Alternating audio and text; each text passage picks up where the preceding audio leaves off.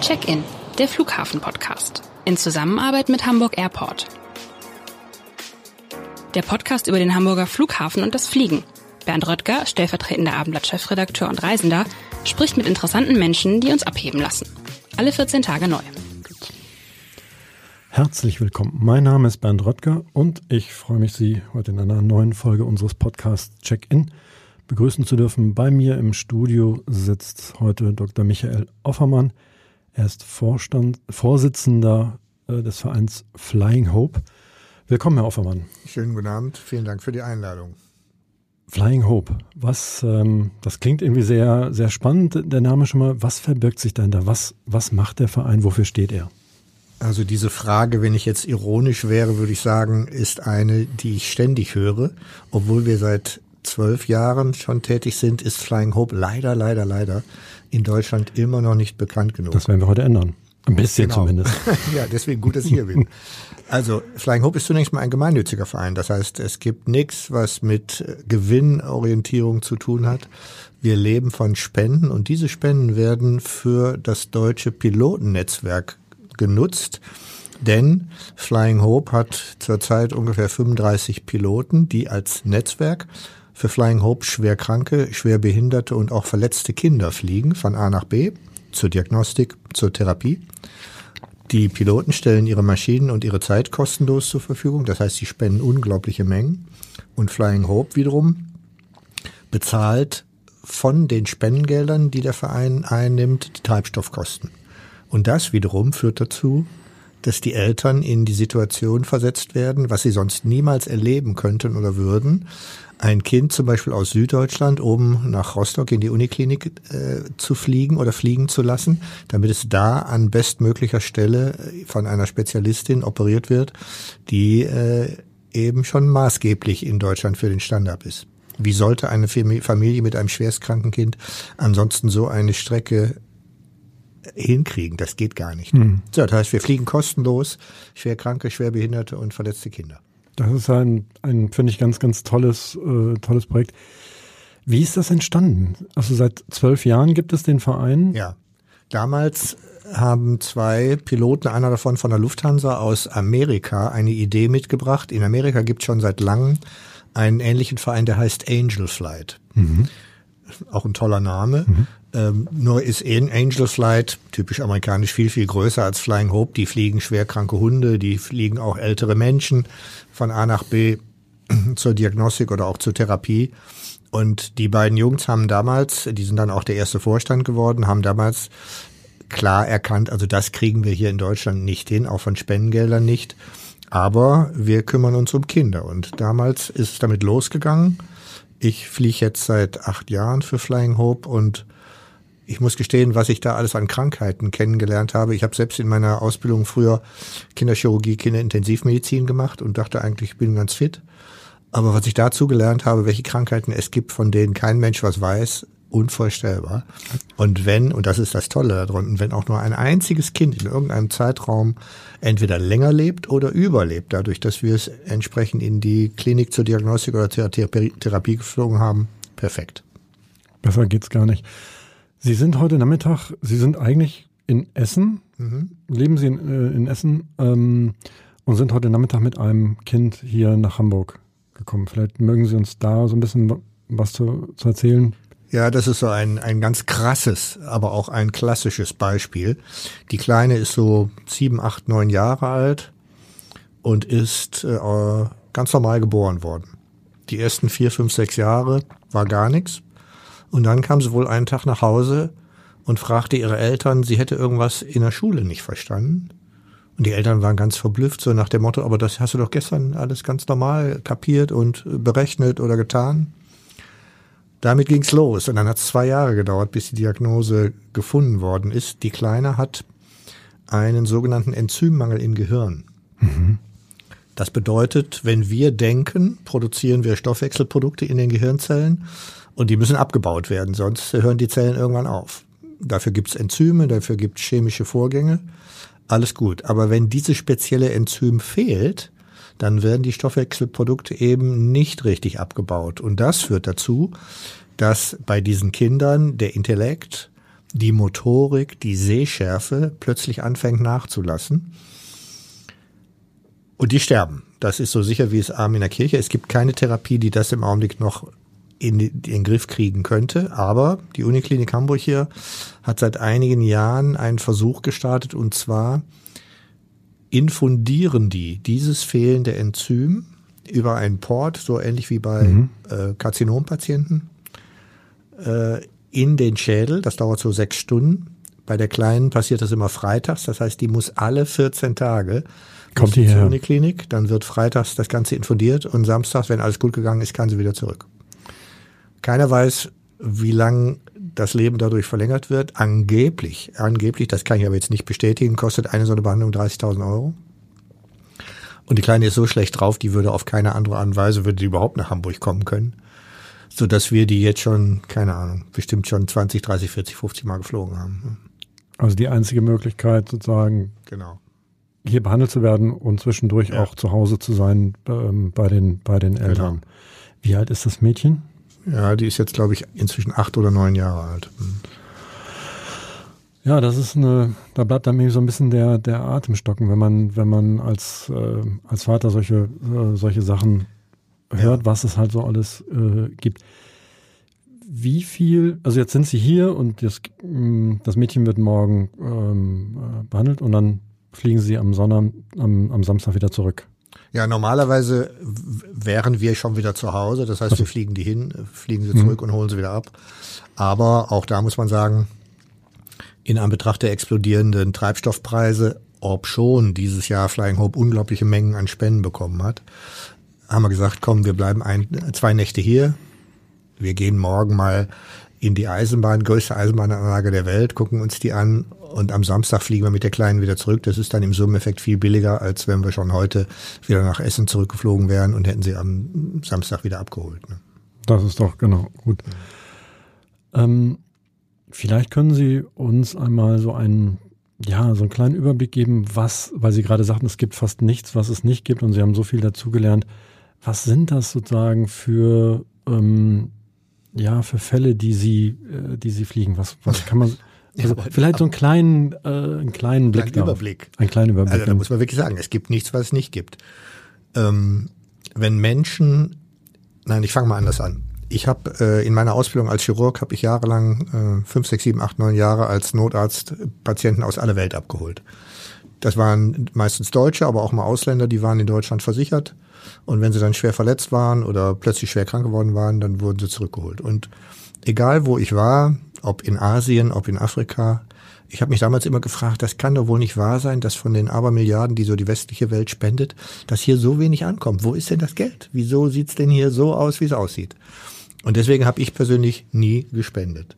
Und als ich dann vor acht oder neun Jahren von Flying Hope erfahren habe, habe ich gesagt, ey, das ist mein Ding. Denn wenn die Kinder am Flughafen wie heute aus der Maschine aussteigen, dann ist die Spende, die Zeit, die, die Zuwendung, ist alles in dem Moment angekommen und hat sein eigenes Ziel erreicht. Das Problem ist, dass wenn man dann die ganzen Krankheiten sieht, als, als Mediziner, dann ist es nicht ganz einfach, gute Laune oder Stimmung beizubehalten, denn die Kinder sind schon richtig krank, aber die Eltern sind natürlich unvorstellbar dadurch geblockt, beeinflusst, gehandicapt. Und noch viel schlimmer sind die Geschwister, wenn es denn welche gibt, die eventuell gesund sind. Denn es dreht sich ja 24, 25 Stunden am hm. Tag alles um dieses kranke Kind. Eine Katastrophe. Deswegen also die Menschen, die sich in unseren Zeiten jetzt hier alles, alles Mögliche beschweren, die müssen sich eigentlich mal vor Augen halten, wie wie glücklich sie sein müssen, dass diese ganzen Krankheiten, als wir damals geboren wurden, an uns vorbeigegangen sind und dass eventuell auch an unseren Kindern diese Krankheiten alle vorbeigegangen sind. Was macht man, wenn ein Kind im Mutterleib schon zwei Schlaganfälle bekommt? Mhm. Was macht man, wenn ein Kind mit einer Muskeldystrophie geboren wird, die wiederum eine ganz besondere ist. Eine Muskeldystrophie ist eine Krankheit, da wird so im Laufe der Jahre die Muskulatur abgebaut. Mhm. Und irgendwann stirbt man. Da habe ich vor einigen Jahren mal einen 21-Jährigen äh, mit einem Rundflug glücklich gemacht. Er wollte, bevor er stirbt, einmal fliegen. Und dann bin ich also eine halbe Stunde im Ruhrgebiet mit ihm geflogen. Und das war wunderschönes Wetter, ganz ruhig. Wir sind niedrig geflogen und haben dann eine riesige Rechtskurve geflogen. Und als wir gelandet sind, fragten ihn alle, na, wie war es? War es ganz toll? Nee, ach, es war viel zu äh, turbulent und nein, das, nee, ich möchte nicht mehr fliegen. Ich habe nichts verstanden. Ich habe nichts verstanden. Ich habe die Nacht nicht geschlafen und in der mhm. Nacht wurde mir dann plötzlich klar, der war von seiner äh, Muskeldystrophie war der schon so weit fortgeschritten, dass diese minimale Intensivierung von 1G, also der Schwerkraft durch diese Kurve, mhm. da war es vielleicht 1,001 G oder so, dass diese fast dazu geführt hätte, Und Sie haben gar nichts gemerkt, dass er erstickt wäre. Oh Gott. Ja. Und letztens habe ich ein Kind geflogen, das hatte auch eine Muskeldystrophie, aber das war eine Muskeldystrophie, die nicht wie alle anderen äh, im Laufe der Jahre mehr wird, sondern die war schon so unglaublich massiv, als das Kind geboren wurde. Das wäre in den ersten Minuten schon fast erstickt. Es kann sich nicht bewegen, es kann nicht atmen, es kann auch nicht richtig sprechen, obwohl die Eltern sagen, sie würden sogar verstehen, was das angeblich intelligente Kind von sich gibt. Das Interessante ist, der muss die ganze Zeit beatmet werden und als der dann in der Maschine saß, so eine halbe, dreiviertel Stunde lang war der Flug, hat er zum allerersten Mal diese Dreiviertelstunde lang eine Sauerstoffsättigung von 100 Prozent gehabt und brauchte nicht beatmet zu werden. Was ein in die was dafür ein Index sein könnte, dass er doch sich total gefreut hat, dass er gesehen hat, was passiert. Wie gesagt, er konnte sich nicht äußern. Er hat hier in der Luftröhre schon eine, eine ähm, eine Röhre sitzen, äh, über die er beatmet wird und so weiter. Also auch unvorstellbar. Oder ein, ein anderer Junge hat im Alter von zwei Jahren eine allerschwerste Hirnentzündung gehabt und daraufhin ist sein Atemzentrum kaputt gegangen. Mit anderen Worten, im Gegensatz zu uns beiden, die wir gar nichts machen müssen, um zu atmen. Wenn der Sauerstoff runtergeht, wenn der Kohlendioxid steigt, dann fängt unser Gehirn an, über das mhm. Atemzentrum unsere Muskulatur zu intensivieren. Geht bei dem nicht. Mit anderen Worten, der kam schon mit einer Sauerstoffmaske in die Maschine und dann hat die Mutter die tatsächlich abgenommen, weil er in den ersten Minuten ganz begeistert war und offensichtlich da, offensichtlich da selbst dran gedacht hat. Aber dann ist er während des, des Fluges von einer Stunde ist er sozusagen eingeschlafen und dann musste er beatmet werden, weil er sonst erstickt wäre. Er reagiert nicht mehr. Und ansonsten, wenn man den gesehen hat, wie er rumgelaufen ist, die erste, der erste Eindruck war, der Junge ist doch ganz normal, was ist mit dem? Mhm.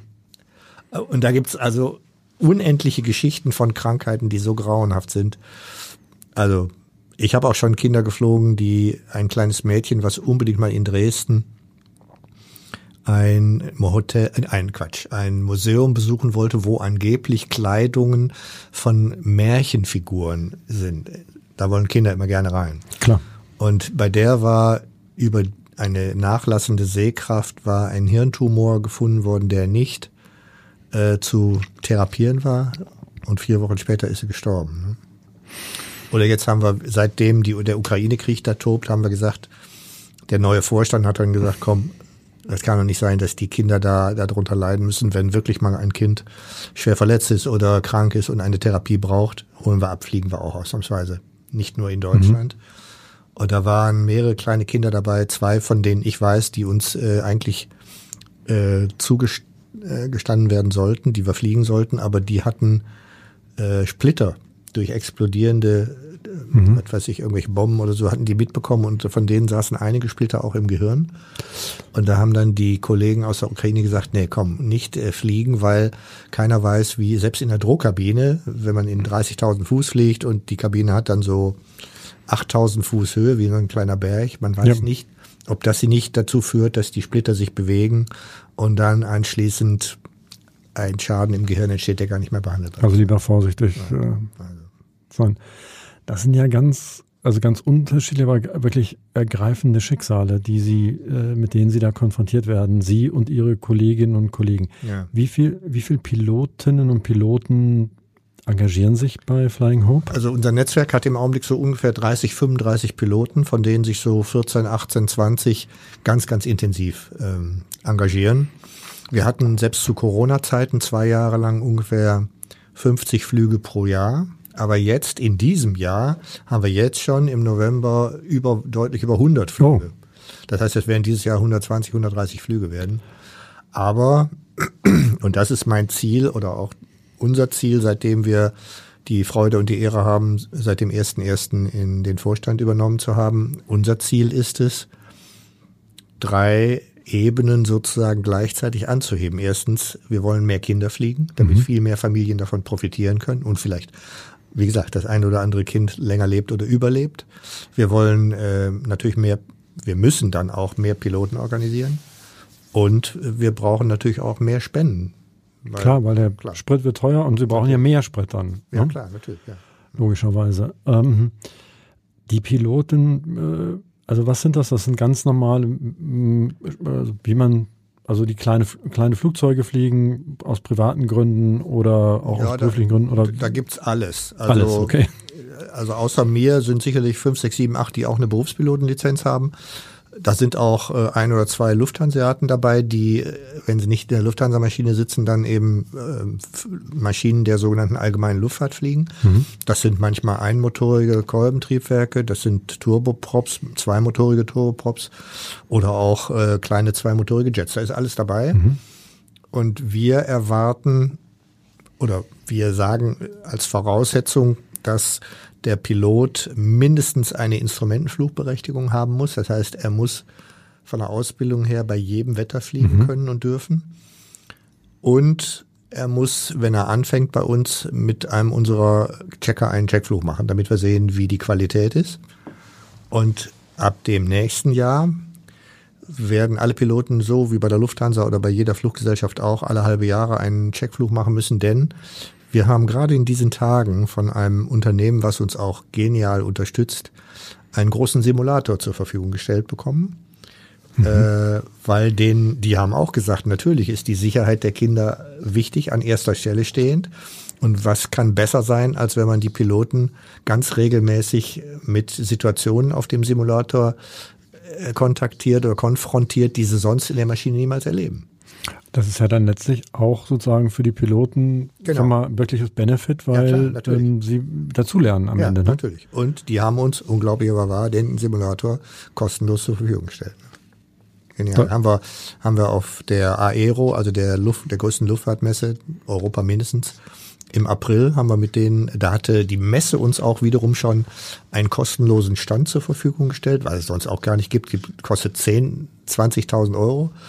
Und äh, da waren wir dann drei Tage und haben mit allen möglichen Unternehmen gesprochen und die haben sofort gesagt, finden wir toll, unterstützen wir und jetzt ist der Simulator da. Ne? Super, das ist ja dann nochmal sozusagen wirklich ein, ja, ein Plus an Sicherheit für, ja. für die, also für die Piloten, aber vor allem auch für die für Kinder. Alle. Ja, klar. Ähm, äh, das ist ja super. Und die, wenn ich das richtig verstanden habe, sozusagen, ähm, engagieren sich die Flughäfen als solche irgendwie auch, indem sie halt sagen, okay, wir verzichten auf ähm, Start- und Landegebühren, was auch immer, was da alles anfällt, Handling oder. Ja, die Flughäfen, die deutschen Flughäfen äh, zeichnen sich allesamt dadurch aus, dass sie äh, bis auf einen vielleicht, aber der wird das auch noch machen, dass sie uns äh, bevorzugt behandeln, kostenlos landen lassen, wie Sie gerade sagen. Die deutsche Flugsicherung behandelt uns bevorzugt. Wir haben jetzt vor kurzem von der ICAO, also der internationalen äh, Organisation, haben wir ein eigenes Call-Sign bekommen. Ich habe mit denen in Kanada gesprochen, ob das möglich wäre, und die haben sich das angehört. Gesagt, ja natürlich, klar. ein eigenes Call-Sign bedeutet also für. Ja, das bedeutet, dass wir uns jetzt nicht als Lufthansa 456 melden, sondern wir melden uns jetzt als Flying Hope 123. Mit anderen Worten, bei uns ist es so, es wird nicht mehr der Flug mit dem mit dem Zulassungskennzeichen mhm. äh, belegt, sondern Flying Hope und dann hat jeder Pilot drei Ziffern bekommen. Eine zum Kind, die zweite mit dem Kind, die dritte äh, wieder zurück zum Heimatplatz. Ne? Äh, hat die deutsche Flugsicherung uns unterstützt dabei. Innerhalb von wenigen Wochen hatten wir das kostenlos, kostet uns Tausende von Dollar. Ja. Und äh, inzwischen kennt die gesamte Flugsicherung äh, Flying Hope. Also es gibt keinen mehr, also wie eine, wie eine Fluglinie. Wie eine Fluglinie, genau. Am Ende, aber es signalisiert den Fluglotsen, genau. hier ist ein, ein krankes Kind an Bord äh, genau. oder es ist ein, ein Flug äh, zu einem kranken Kind und ähm, die ja. reagieren entsprechend. Ja, genau. und, und Jetzt versucht gerade das Finanzministerium, das Verkehrsministerium auf europäischer Ebene uns von Slots zu befreien. Diese Slots, das sind so äh, zeitliche Verzögerungen. Wenn man einen Flugplan aufgegeben hat und möchte gerne, nehmen wir mal an, um 15 Uhr in der Luft sein, Dann gibt es jetzt inzwischen seit Corona, seit Grippe und allen möglichen anderen Gründen wahrscheinlich viel zu wenig Personal, gibt es immer wieder Slots, teilweise eine Stunde Verschiebung. Ach so. Ja, und äh, vor naja, sechs Wochen waren wir in Rostock und mussten ein schwerkrankes Kind anschließend nach, ähm, ich glaube, Augsburg fliegen, ja. Das Wetter war richtig schlecht, aus dem Osten kam Gewitter über Gewitter.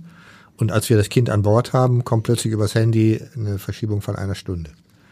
Und das ja. Wetter wird eher schlechter wahrscheinlich. genau. Und dann haben wir eine Viertelstunde, 20 Minuten oder 10 Minuten telefoniert, haben dann letztlich den Fluchleiter äh, in München an Apparat bekommen. Da waren die Restriktionen. Äh, den Wachleiter, Entschuldigung, der hat sich das angehört und hat im nächsten Moment gesagt, ja, ist ja klar, Jungs, ich nehme die ganzen Restriktionen alle zurück. In einer Minute seid ihr in der Luft. Super. Dann haben wir uns auf unserer Homepage, wir haben da so eine Dankespalte, haben wir uns da bei dem als dem Held des Tages bedankt. Und eine Woche später hat die Deutsche Flugsicherung unser Dankeschön, da sind die irgendwie draufgekommen, haben die das unter allen ihren Dienststellen verteilt. Und jetzt inzwischen ist es so, dass wenn man in der Luft ist, sich immer mal wieder sogar schon die Flugsicherung bei uns bedankt dafür, dass wir die Kinder fliegen und so. Ach toll. Also wir kriegen Support überall. Das ist, äh, das finde ich, das geht einem, das geht einem richtig, richtig nah. Ja. Ähm, wie, wie funktioniert das sozusagen? Also A, wie kann man sie unterstützen, außer, außer wenn man Pilot ist? Dann kann man sich wahrscheinlich bei Ihnen melden und sagen, ich würde gerne mit dabei sein und ich, ich kann Sie fliegen. Wie kann man sie sonst unterstützen? Also es gibt natürlich verschiedene Möglichkeiten, ähm, die teilweise mit Geld, aber auch ohne mit Geld zu tun haben, teilweise aber auch nicht. Das einfachste ist es, als Privatmensch Mitglied zu werden. Der Jahresbeitrag ist 50 Euro. Das ist überschaubar. Ja, und da wir gemeinnütziger Verein sind, äh, bezahlen wir am Ende des Jahres nur noch 25 Euro. Ne? Die zweite Möglichkeit ist für Unternehmen, die können Firmenmitglieder werden. Wir, würden, wir plädieren dazu, dass zum Beispiel die Unikliniken sogenanntes Firmenmitglied werden. Das sind 1000 Euro im Jahr, steuerlich auch wiederum absetzbar, vollkommen überschaubar. Die dritte Möglichkeit, jeder kann natürlich spenden. Es gibt eine ganze Reihe von, von Fonds, von äh, auch wiederum gemeinnützigen Vereinen, äh, die deutlich spenden, fünfstellige Summen. Und die letzte Möglichkeit ist, sich auf andere Art und Weise zu engagieren durch die Möglichkeiten, die man hat. Zum Beispiel gibt es Firmen, die für uns tätig sind, sei es zum Beispiel das Unternehmen, was unsere Homepage betreut. Die wollen die jetzt komplett umbauen und so weiter und so fort, machen das kostenlos. Spenden das Geld. Oder der Flugsimulator als anderes Beispiel. Oder der Flugsimulator, genau. Die kriegen am Ende des Jahres kriegen sie eine Spendenbescheinigung, sind total glücklich.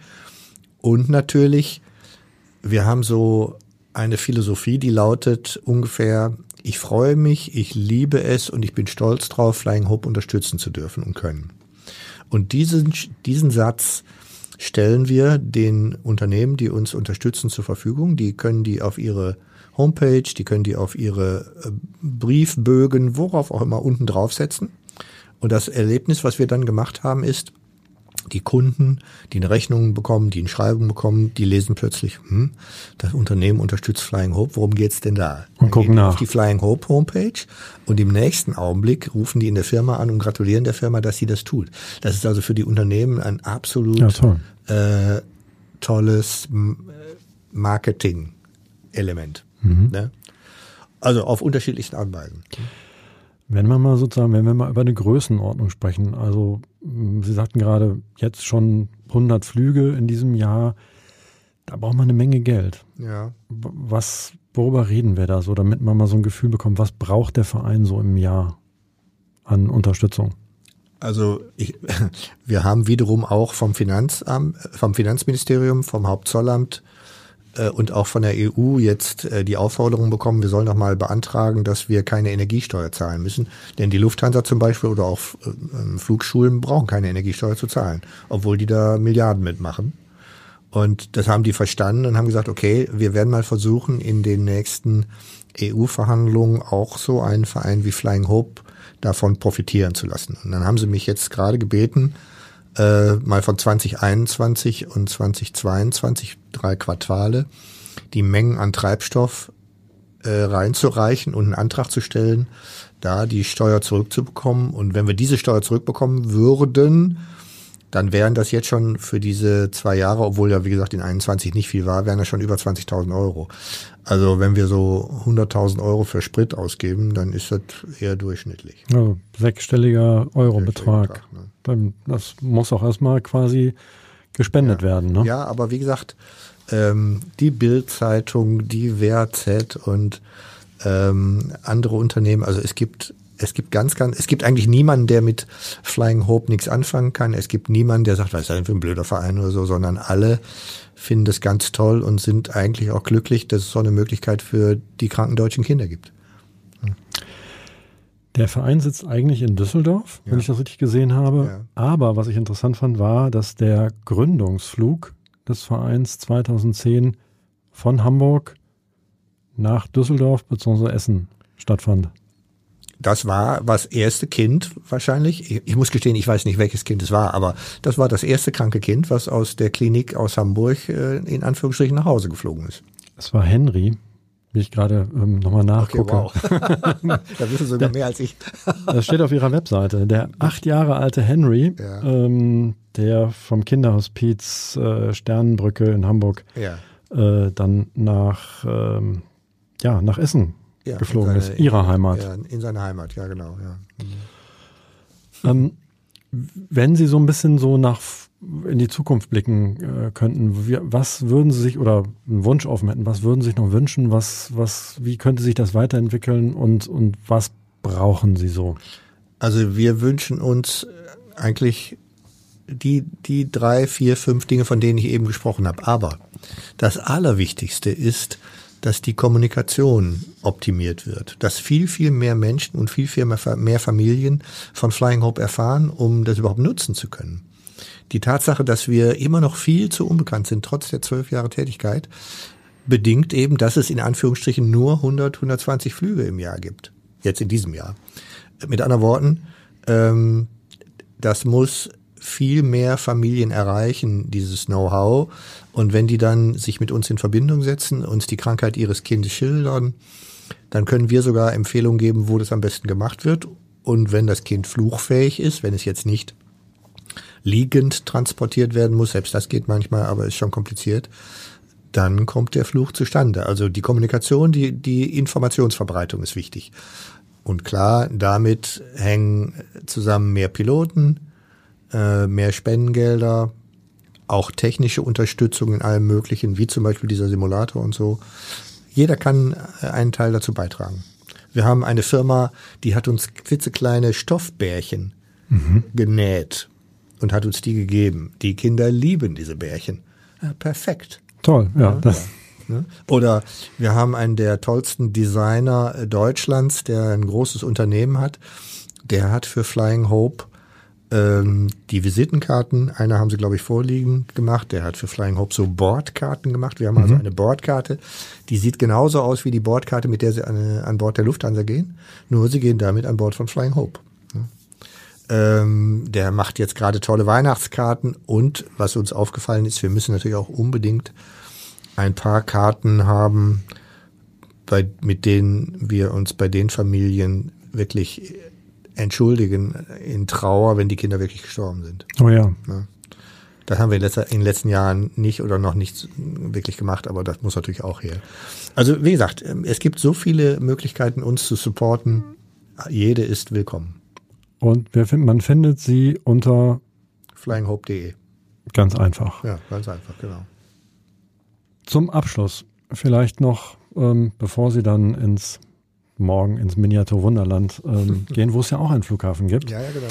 Ja. Ähm, wenn Sie sich nicht engagieren bei Flying Hope oder nicht irgendwie als, wie Sie sagen, grauhaariger ähm, äh, Chirurg ähm, äh, in, in Essen arbeiten, was machen Sie dann? Wie muss man sich sozusagen Dr. Michael Offermann als Mensch, als privat vorstellen? Was, was treibt Sie an? Was, was Ich bin, äh, ich habe noch einen dritten Job. Ich bin Mediator und bin nur Jobs? Gütestelle des Oberlandesgerichts Hamm, also Deutschlands Gütestelle. Das ist dadurch zustande gekommen, dass ich so vor 10, 12 Jahren mir gedacht habe, das kann doch nicht sein, dass die Konflikte zwischen Patienten und Ärzten ich sage jetzt einfach mal, auch wenn jetzt einige wahrscheinlich das nicht gerne hören, durch Anwälte so hochgepusht werden. Ähm, da ist doch so viel Emotionales dabei. Und dann habe ich äh, mit zwei Juristen damals die Ausbildung zum Mediator gemacht. Wir haben dann sofort die Anerkennung als Gütestelle damals fürs Oberlandesgericht äh, München bekommen. Und äh, seitdem ich hier vermehrt wieder in Essen bin, habe ich vom Oberlandesgericht haben die Einstellung bekommen. Habe inzwischen 200 äh, Konflikte zwischen Patienten und Ärzten gehabt. Aber auch natürlich Familien, die, wo die Ehepaare sich scheiden lassen wollen, wo es um die Kinder geht, auch wieder um die Kinder, dass die nicht darunter leiden und und und. Ich fahre total gerne Motorrad, ich bin Segellehrer, ich segel gerne, ich fahre gerne auch mit dem Motor, Motorschiff und so, also naja. Also viel Engagement, aber durchaus ähm, das Leben auch mal genießen. In dem bisschen Zeit, ja gut, ich meine, fairerweise muss man sagen, wir gehören einfach auch zu denjenigen, die das Glück haben, dass es ihnen gesundheitlich gut geht, dass der Job gut hinhaut, äh, dass äh, in der Freizeit Dinge möglich sind, die vielleicht sonst gar nicht möglich wären und so. Da bin ich jeden Tag dankbar. Und solange ich das kann, werde ich versuchen, mich äh, eben zum Beispiel für die Kinder einzusetzen. Ne? Das ist eigentlich ein wunderbares, ein wunderbares Schlusswort, muss man schon was sagen, weil ähm, das bringt es eigentlich auf, auf den Punkt. Fliegen ist irgendwann Schluss. Ich, ich weiß ja nicht, ob ich mit 75 oder mit 80 noch fliegen kann, mag ja sein. Aber äh, wenn denn zum Beispiel wie der amerikanische Präsident, der jetzt gerade 80 wird oder 81 ist schon, glaube ich, wenn der Intellekt noch weiterhin da ist und die Motorik und so, warum soll man da nicht Flying Home weiter pushen können? Ne? Kann man ja dann auch irgendwie auf andere, also wenn es mit dem Fliegen irgendwann nicht mehr genau. geht, da kann man sich ja auch noch anders engagieren. Genau so. Ich danke Ihnen viel, vielmals für, für, diesen, für, für diesen Einblick, für die also erschütternden Schicksale, die haben so ein bisschen so ein Bild davon geben, was, was sie alles machen, also Sie und Ihre Kolleginnen und Kollegen. Ähm, und wünsche äh, auf jeden Fall noch, noch ganz, ganz viel Erfolg und ähm, ja, dass Sie ganz vielen Kindern und Eltern dadurch auch ähm, ja. äh, helfen und das Leben zu verlängern oder gesund zu werden. Die stehen im Vordergrund.